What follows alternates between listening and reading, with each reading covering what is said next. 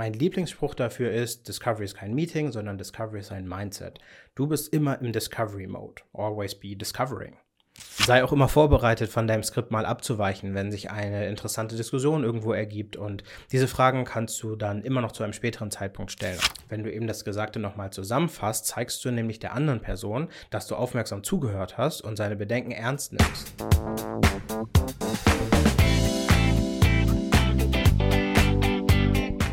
Hallo und herzlich willkommen zurück zum Sales Career Podcast, dem Ort, an dem du als Einsteiger und Fortgeschrittener im SaaS Sales alles lernen kannst, was du für deinen Erfolg brauchst.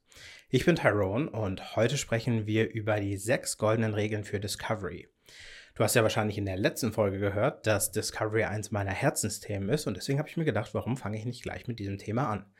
Also, ähm, wenn du das Gefühl hast, dass du bei der Discovery dich noch nicht so richtig sicher fühlst und du wissen willst, wie du speziell das erste Meeting, Disclaimer, Discovery ist nicht gleich erstes Meeting, aber dazu später mehr.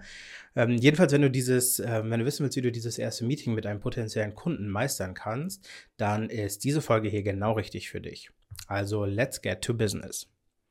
Die erste der sechs Regeln für eine gute Discovery ist in meinen Augen die Vorbereitung.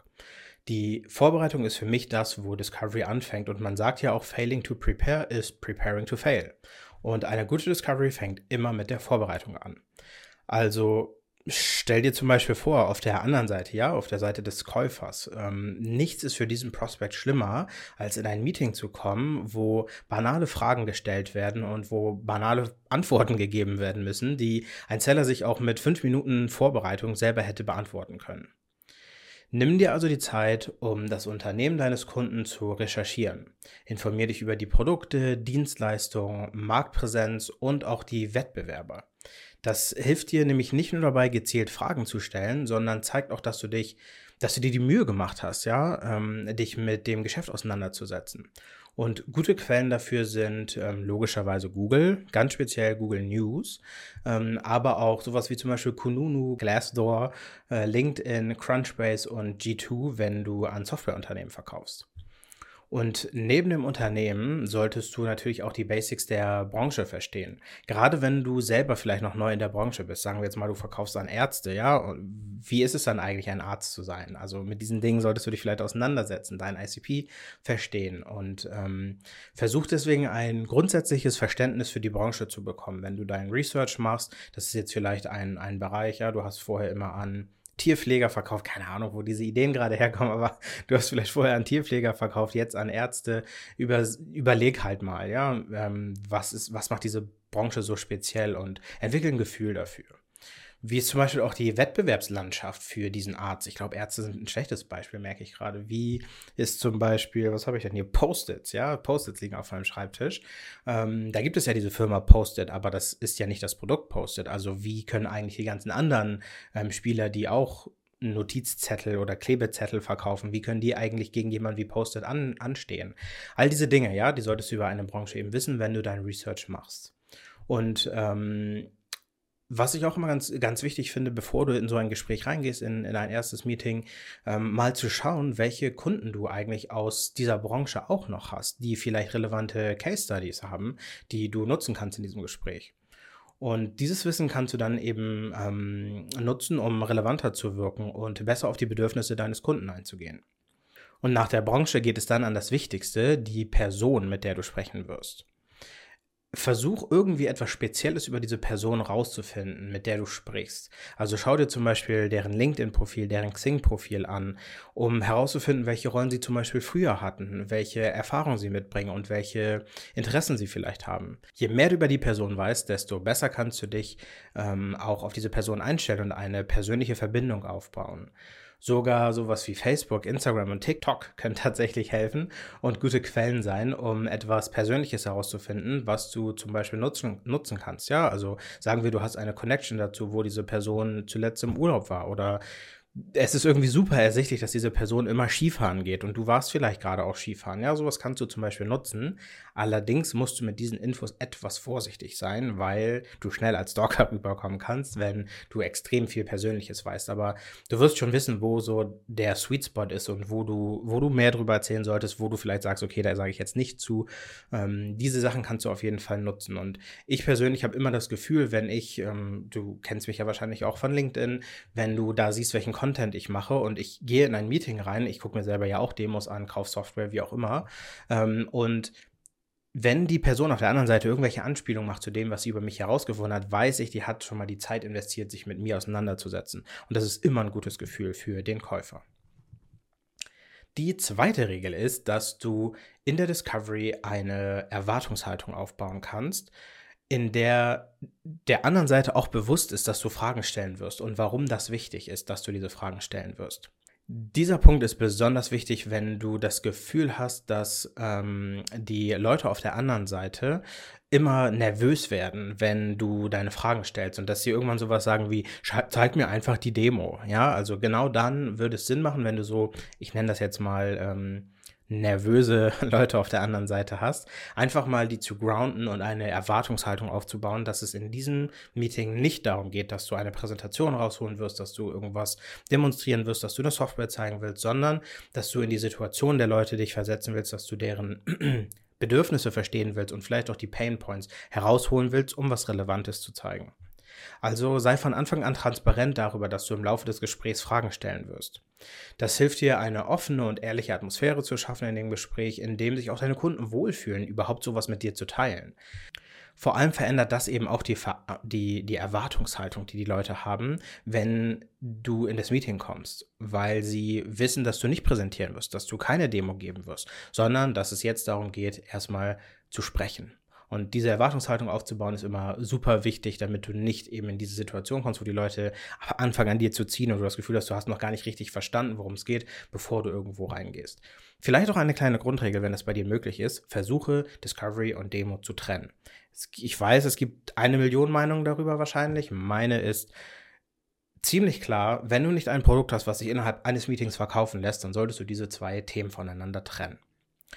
Und am besten sagst du auch in dem ersten Meeting direkt, dass du mit diesen Infos gerne im nächsten Meeting eine zugeschnittene Präsentation oder eine Demo geben wirst. Dann wissen sie auch, dass sie jetzt nicht einfach irgendeinen Quatsch beantworten, damit du deine Checkliste durchgehen kannst, sondern dass du das nutzt, um dich eben vorzubereiten.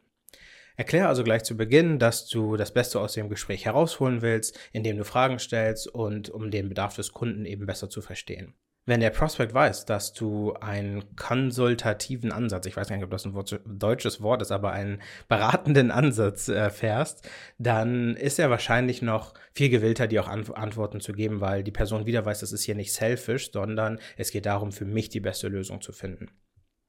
Die dritte der sechs Regeln ist das aktive Zuhören, ohne dass du deinen Gesprächspartner unterbrichst. Und hier ist es besonders wichtig, ein gesundes Maß an aktiv zu finden. Wenn du nämlich die ganze Zeit heftig nix in dem ganzen Meeting, so dass die andere Person denkt, dass du bald einen Chiropraktiker brauchst, das ist nicht unbedingt die Art und Weise, wie das ablaufen sollte. Übrigens, wenn du gerade nicht auf YouTube oder Spotify zuschaust, ich habe gerade die ganze Zeit genickt, vielleicht hört sich das komisch an auf der Aufnahme. Auf jeden Fall, das kann die andere Seite extrem verwirren, wenn du die ganze Zeit nickst oder auch diese Aha und Hm Laute die ganze Zeit machst. Ja, gerade in Videomeetings kann das als störend empfunden werden, wenn es sich zum Beispiel so anhört, als wenn du was sagen willst. Ja, also auch wenn du zum Beispiel das kann ich jetzt schlecht nachmachen, ja, aber du, die andere Person sagt irgendwas und du sagst, mm, dann kann sich das auf der anderen Seite anhören, als wenn du irgendwie da gerade was, was reinbringen willst. Und das kann, wenn das zwei, dreimal passiert, super störend sein, gerade wenn jemand im Redefluss ist, ja, wenn jemand gerade dir erzählt, was denn die Probleme sind und super in diesem Tunnel gerade drin ist. Ähm, wenn du sie dann rausholst mit so etwas, dann verlierst du eventuell wichtige Insights, die du kriegen könntest. Also hör aktiv zu, zeig auch, dass du zuhörst. Dazu reicht aber vielleicht auch Mimik, gespannt zuschauen, ja. Ähm, auch mal Stille zuzulassen, weil das Gesagte muss ja auch mal sacken können und dein Prospect muss eventuell noch mal etwas nachwerfen können, ähm, falls die Person noch nicht fertig ist mit dem, was sie gerade gerade gedacht hat. Und wo wir gerade schon von nicht unterbrechen sind, ähm, gibt deinem Gegenüber immer genug Raum, um auch Bedenken und, und Gedanken zu äußern. Es wird zum Beispiel immer irgendwie um Objections, aka Einwände gehen, ja, die dein potenzieller Kunde mitbringt. Wenn es, wenn sowas kommt in der Discovery, ja, hör aufmerksam zu und versuche das dich auch in die Lage hineinzuversetzen. Es ist nämlich super einfach zu sagen, ah, ich nutze jetzt hier irgendeine Technik, um um Einwände drum herum zu kommen. Ähm, wenn du aber den Einwand gar nicht richtig verstanden hast, dann hilft dir überhaupt gar keine Technik der Welt, ja. Also erst wenn du wirklich vollständig verstanden hast, was dein Kunde braucht, kannst du gezielt auch auf die Lösung und die Argumente eingehen, die der Person helfen, eben eine Entscheidung zu treffen. Und das auch innerhalb einer Objection zum Beispiel. Also selbst wenn es hier nur darum geht, die Entscheidung zu treffen, ob die Person mehr Zeit in eine Demo investieren sollte, ein Proof of Concept oder auch ein Meeting mit weiteren Stakeholdern und Decision Makern zum Beispiel. Du musst verstehen, warum diese Person vielleicht eine gewisse Objection bringt, die Person aussprechen lassen, zuhören, verstehen, argumentieren und dann kannst du weitergehen. Achte also auch auf deine Körpersprache zum Beispiel und deine Stimme, um zu zeigen, dass du aufmerksam zuhörst. Weil hin und wieder mal leicht zu nicken oder deine Gedanken über Mimik auszudrücken, wenn du zum Beispiel über was nachdenkst oder ähnliches, ja, oder auch Augenkontakt zu halten. Das ist natürlich in einem Videomeeting ein bisschen schwieriger, aber auch da sieht man, ob du irgendwie hier unten vielleicht irgendwie gerade an deinem Handy rumspielst oder mal eben eine Slack-Nachricht beantwortest. Sowas sieht man ja. Also ähm, schau, dass deine Mimik auch immer beweist, dass du zuhörst, ja. Und so kannst du Vertrauen aufbauen und eben deinem Kunden signalisieren, dass du sein Anliegen ernst nimmst. Der Sales Career Podcast wird gesponsert von SCRs of Germany und Hire. Wie du weißt, bin ich schon lange Teil von SCRs of Germany und ein Riesenfan. SCRs of Germany ist nämlich die einzige deutschsprachige Sales Development Plattform, auf der du dich mit anderen Sellern austauschen, exklusive Events besuchen und deine Sales Skills weiterentwickeln kannst. Und mit Hire haben wir jetzt den perfekten Partner gefunden, um dir zusätzliche Karrieremöglichkeiten aufzuzeigen, die zu deinen Zielen passen. Und wenn du selbst noch Mitarbeitende für dein Sales-Team suchst, wirst du Hire lieben. Hire zeichnet sich nämlich durch enorme Geschwindigkeit im Recruiting-Prozess, faire Preise und sehr detaillierte Sales-Profile der Talente aus. Die Links zu SCRs of Germany und Hire findest du in der Beschreibung zu dieser Folge. Die vierte und meiner Meinung nach wichtigste Regel ist, keine strikte Checkliste abzuarbeiten, sondern eine echte Unterhaltung zu führen. Ähm, du solltest zwar einige Fragen vorbereitet haben und ich werde irgendwann in einer Folge nochmal genauer darauf eingehen, wie das alles abläuft und welche Fragen du stellen kannst, aber ich zum Beispiel habe eine Liste von, ich sag jetzt mal, 50 Fragen, ähm, die ich irgendwo liegen habe. Und die suche ich mir, da suche ich mir mal gezielt raus, egal, ne, ich muss herausfinden, mit wem spreche ich da eigentlich gerade, ähm, welches, welches Unternehmen ist das, welche Painpoints kenne ich vielleicht schon aus der Qualification, aus dem Cold Call.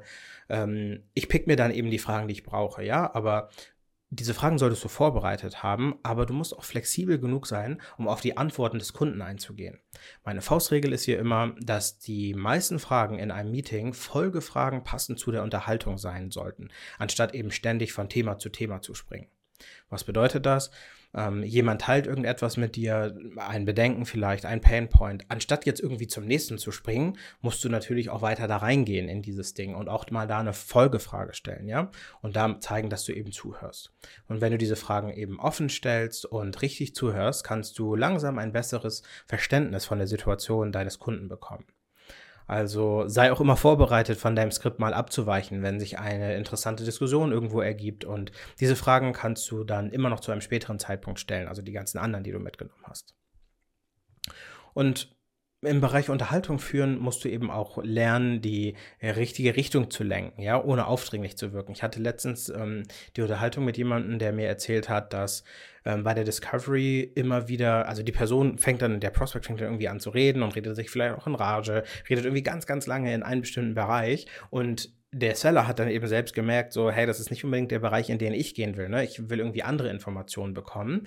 Ähm, deswegen ist es auch wichtig, dass du halt eben über deine Fragen versuchst, das Gespräch zu leiten. Nie jetzt irgendwie sagen, ey, das ist super irrelevant, was du da gerade erzählst, ja, warum erzählst du mir das? Sondern einfach zu schauen, dass du eben mit deinen Fragen vielleicht auch mal eine Frage, das hört sich echt spannend an, ähm, aber mir fällt da gerade was ein und dann redest du vielleicht über einen anderen Punkt, ja. Also versuch darauf zu achten, ob es Anzeichen dafür gibt, dass dein Kunde weitere Informationen preisgeben will und dass ein bestimmtes Thema besonders interessant für ihn ist. Und dann kannst du aber auch immer noch schauen, dass du wieder in deine Richtung kommst und zurück deinem roten Faden folgen kannst. Ein Indiz dafür kann zum Beispiel sein, dass der Prospect einen speziellen Begriff irgendwie nutzt. Also in seinem, seiner Ausführung sagt er irgendwie einen Begriff, der sich anders anhört als das, was du sonst immer hörst. Konkretes Beispiel. ähm, sagen wir Customer Relationship Management, habe ich mir jetzt gerade ausgedacht, ja, aber sagen wir mal, jemand sagt anstatt CRM immer ähm, unser Kundentool oder unser, unser Kundenportal, I don't know, ja, irgendein Begriff, der nicht zu dem Kontext passt, dann frag doch mal nach, warum eigentlich? Also, hey, Sie sagen da Kundenportal, wir reden doch über CRM. Können Sie mir helfen zu verstehen, warum das bei Ihnen Kundenportal ist? Irgendwie so in der Richtung. Also nutze diese Gelegenheit, um eben das Gespräch weiter zu vertiefen und über die Gedanken mehr herauszufinden. Die fünfte Regel ist, wir sind bei der vorletzten Regel, regelmäßig zusammenzufassen, was du verstanden hast und vertiefende Fragen zu stellen. Ich habe ja eben gerade schon mal gesagt, dass die Regel für mich immer ist, dass die meisten Fragen Folgefragen sein sollten und gerade eben diese vertiefenden Fragen sind dafür perfekt geeignet, um herauszufinden, wenn etwas gesagt wurde, zusammenzufassen, was eben gesagt wurde und eine vertiefende Frage zu stellen. Wenn du eben das Gesagte nochmal zusammenfasst, zeigst du nämlich der anderen Person, dass du aufmerksam zugehört hast und seine Bedenken ernst nimmst. Das hilft dir auch beim Zusammenfassen natürlich selbst irgendwie Missverständnisse zu, zu vermeiden und zu klären. Also wenn jetzt ne, Kundenportal das Beispiel, du gehst von CRM aus, die Person sagt Kundenportal, vielleicht meint die Person ja was ganz anderes. Ähm, und wenn du selber zusammenfasst, das in deinen eigenen Worten nochmal wiedergibst, ähm, dann hast du die Möglichkeit eben da Missverständnisse einfach zu vermeiden. Eine bewährte Technik ist hier das aktive Zusammenfassen, nenne ich das jetzt mal, bei dem du in eigenen Worten eben wiedergibst, was dein Kunde gesagt hat. Und dann einfach mal um Bestätigung bittest. Also du hast zusammengefasst und sagst, habe ich das so richtig verstanden? Und ermutige dein Gegenüber auch auf jeden Fall, dich zu korrigieren, wenn du etwas nicht verstanden hast. Weil Menschen widersprechen typischerweise sehr ungerne, aber als Seller ist es super gefährlich für dich, nicht alle Fakten zu kennen und eben lieber in dem seichten Wasser von, ja, mir wurde zugestimmt zu schwimmen, als dass du eben ähm, alle Fakten kennst. Wie bereits erwähnt, helfen dir diese vertiefenden Fragen noch tiefer in die Bedürfnisse deines Kunden einzusteigen und genau die Informationen zu sammeln, die du benötigst, um eine maßgeschneiderte Lösung anzubieten. Kleine Notiz am Rande, selbst wenn du eine Standardlösung anbietest, kannst du mit diesen Informationen aus der Discovery einen Customized Talk Track machen. Weil vielleicht fragst du dich gerade, ob du bei einer super leichten Lösung auch eine komplexe Discovery machen musst und irgendwie, du kannst ja gar nichts customizen, ja, aber alleine wenn du diesen Customized Talk Track hast, ja, und nicht nur dein Standard irgendwie abfährst, sondern eben das Wort Kundenportal nutzt, anstatt CRM, ich weiß nicht, ob das ein gutes Beispiel ist, ja, aber du verstehst wahrscheinlich, was ich meine. Ähm, schon hat der Kunde das Gefühl, dass du ihn besser verstehst und nicht einfach wie der Competitor immer CRM sagst, ja, auch wenn es vielleicht das ist ähm, solange ihr über das gleiche Thema sprecht natürlich. Und deine Lösung wirkt dann einfach viel relevanter für den Kunden als eine Lösung von der Stange, auch wenn es de facto eine Lösung von der Stange ist. Deswegen denk auch immer bei der Discovery an Peeling Back the Onion, ähm, also um Schicht für Schicht an die wahren Bedenken und Probleme deiner ähm, Prospects zu kommen. Du kannst also nach spezifischen Beispielen fragen, Herausforderungen ähm, oder Ziele, um ein klares Bild eben von den Anforderungen zu bekommen. Das kannst du gerade bei diesem aktiven Zusammenfassen, nochmal so als kleine Erinnerung, wenn du jetzt irgendwie etwas gesagt hast, ähm, der Kunde hat gesagt so und so und so, du fasst das alles zusammen und dann sagst du, können Sie mir nochmal helfen zu verstehen, was genau das für Sie bedeutet? Das ist so eine typische, so eine typische Frage, die man stellen kann, um eben dieses Peeling Back the Onion zu betreiben und nicht einfach nur mit dem ersten Level sich zurecht, ähm, sich, sich abzufinden und sich zufrieden zu geben, sondern wirklich auch ein, zwei Level tiefer zu kommen. Die sechste und letzte Regel ist, ähm, das Meeting stark zu beenden und einen Cliffhanger für das nächste Meeting aufzubauen und die nächsten Schritte für beide Seiten sinnvoll zu erklären. Diese Geschichte mit dem Cliffhanger finde ich persönlich immer super wichtig, werde ich gleich noch mal ein bisschen was zu erzählen. Weil wenn du das Meeting beendest, kannst du nämlich am Ende kurz auf die wichtigsten Punkte eingehen, die ihr besprochen habt. Und du kannst sicherstellen, dass du und dein Kunde auf derselben Seite seid, ja? Also wiederholen nochmal die zentralen Bedürfnisse, die vereinbarten Lösungsansätze, die du vielleicht zeigen, ähm, zeigen willst, ja, in der nächsten, im nächsten Termin. Um wirklich auch Klarheit zu schaffen und ein gemeinsames Verständnis zu, zu bestätigen einfach. Mm, auch hier hast du wieder die Gelegenheit, deinen Plan anzupassen, wenn dein Gegenüber etwas anderes sagt. Ja, also wenn die Person dich korrigiert, weil du hast sie dazu ermutigt, dich zu korrigieren, dann hast du hier die Möglichkeit, nochmal den nächsten Termin ein bisschen anzupassen oder das, was du dir schon denkst über den nächsten Termin. Deswegen gibt deinem Kunden auf jeden Fall auch einen Vorgeschmack auf die nächste Unterhaltung, um sein Interesse zu wecken und die Spannung aufrechtzuerhalten. Du kannst da eben mögliche Themen zum Beispiel erwähnen für das nächste Meeting. Du kannst sagen, auf was du vertiefend eingehen willst oder du wirst vorschlagen, eine konkrete Lösung eben in einer Demo zu zeigen, anstatt nur darüber zu reden. Und hier fragen mich tatsächlich auch immer recht viele Leute, ob es Sinn macht, im ersten Meeting eine Demo zu geben. Ich habe gerade schon mal kurz was dazu gesagt. Äh, meine Antwort ist ein ganz klares, es kommt drauf an.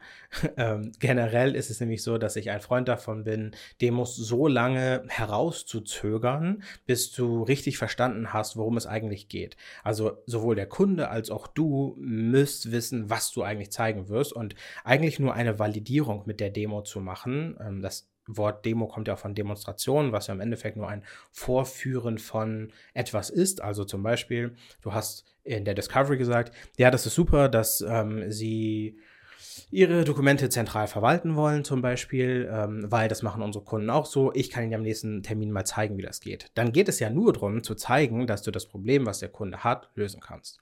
Und genau das kannst du aber erst, wenn du auch wirklich verstanden hast, worum es geht. Ein passender Vergleich ist hier zum Beispiel ein Filmtrailer. Du kannst dich ja bestimmt noch an Filmtrailer erinnern, die so lang und detailliert waren, dass du das Gefühl hattest, schon nach dem Trailer, dass du alles über den Film weißt und den gar nicht unbedingt sehen willst, ja. Im Vergleich dazu gibt es aber auch Trailer, die zwar super vage und vielleicht ein bisschen mysteriös sind, aber du kannst einfach nicht anders als in den Film gehen und dir den anzugucken. Frag dich also selber, in welchen würdest du eher gehen? Jetzt übertragen auf die Discovery, was bedeutet das? Du hast in einer Discovery vielleicht schon irgendwie die wichtigsten Punkte deiner Demo gezeigt. Was für einen Grund hat dann der Prospect mit dir in die nächste Demo zu gehen? Es sei denn, die Person hat irgendwie dann noch mehr Fragen oder sowas, was auch wieder nicht gut ist. Also versuch einen Cut zu machen irgendwo und zu sagen, hey, super cool, dass wir gesprochen haben. Ich habe alle Informationen, die wir brauchen. Im nächsten Termin werde ich Ihnen dann zeigen, wie wir das zum Beispiel lösen können. Und ähm, genau dieses Gefühl willst du eben am Ende des ersten Meetings erzeugen und ähm, die Person soll eben auch verstehen, warum es dann Sinn macht, in die Demo mit dir zu kommen. Wie viel du dafür benötigst, ja, also ob du vielleicht doch mal dein Screen teilen musst, eine Präsentation brauchst, das ist immer super unterschiedlich. Da gibt es keine banale Antwort. Am Ende kannst du einmal erklären, warum die nächsten Schritte wichtig sind und welche Aufgaben jeder von euch zu erledigen hat. Also du, dein Prospect oder vielleicht auch andere Leute, die vielleicht gar nicht mit dabei waren. Ähm, da kannst du eben konkrete ähm, Termine oder Deadlines vereinbaren, um eben die nächsten Schritte zu gewährleisten und Verbindlichkeit zu schaffen. Die einen oder anderen werden es kennen. Ein gutes Tool dafür ähm, ist zum Beispiel der Mutual Action Plan. Der ist allerdings nichts, was man einfach so rausgeben kann. Das ist schon ein bisschen mit Vorsicht zu genießen, weil der auch nur wirkt, wenn er zusammen mit dem Kunden ähm, entwickelt wurde und die To-Dos wirklich klar sind und die Person auch versteht, warum diese Person die To-Dos eben hat. Ähm, vielleicht mache ich dazu nochmal eine separate Folge, was ich von Mutual Action Plans halte und wie man die vernünftig anwenden kann. Ähm, also ist es vor allem eben wichtig, dass du jemanden erklärst, warum jemand eine gewisse, einen gewissen Schritt gehen sollte, ne? ein gewisses, ein gewisses To-Do erledigen sollte. Ja, warum soll ich denn mal eine andere Abteilung mit dazu bringen? Warum soll ich meinen Vorgesetzten mitbringen, meine Vorgesetzte oder keine Ahnung, ja, warum soll ich irgendwas erledigen? Deinen Fragebogen beantworten. Viele machen das ja auch so, dass sie ähm, eine Discovery machen, dann geben sie einen Fragebogen mit, der ihnen wiederum hilft, ähm, mit Sachen, die sie halt nicht in der Discovery klären konnten, die Demo vorzubereiten. Also mach ganz klar, warum eine Person gewisse To-Dos erledigen sollte. Das waren jetzt also die sechs goldenen Regeln für Discovery und ich gebe dir jetzt noch eine siebte als Bonus mit dazu. Genauso wie Discovery nicht mit dem ersten Meeting, sondern eben schon mit der Vorbereitung anfängt, endet sie eben auch nicht mit dem ersten Meeting, sondern jedes weitere Meeting, jede E-Mail, jedes Telefonat, ähm, jeder Touchpoint mit dem Kunden bietet dir die Möglichkeit, die Onion back zu peelen also nochmal weiter in ein, ein, gewisses Thema einzusteigen. Mein Lieblingsspruch dafür ist, Discovery ist kein Meeting, sondern Discovery ist ein Mindset. Du bist immer im Discovery Mode. Always be discovering. Ich hoffe, diese Tipps helfen dir, deine Discovery Skills zu verbessern und noch erfolgreicher dabei zu werden. Denk immer daran, dass der Erfolg sich über die Zeit und über Übung einstellt und sei geduldig und arbeite eben kontinuierlich daran, jede Discovery ein bisschen besser zu machen als sie davor. So kommst du Stück für Stück eben an, sagen wir mal, Perfektion, die es aber gar nicht gibt. Du wirst aber jedes Mal besser. Vielen Dank, dass du heute zugehört hast und wenn dir diese Folge gefallen hat, vergiss nicht, den Podcast zu abonnieren, ähm, auf YouTube auch mal einen Daumen hoch da zu lassen oder in deiner Podcast-Software fünf Sterne hinzu, hinzuhauen, äh, wenn du fünf Sterne geben willst. Das hilft mir, das hilft allen anderen, diesen Podcast zu entdecken. Und falls du jemanden kennst, der immer wieder mit dem Thema Discovery struggelt, leite doch einfach mal den Link zu dieser Folge weiter, damit auch die Person reinhören kann. Also bis zur nächsten Folge. Happy Selling!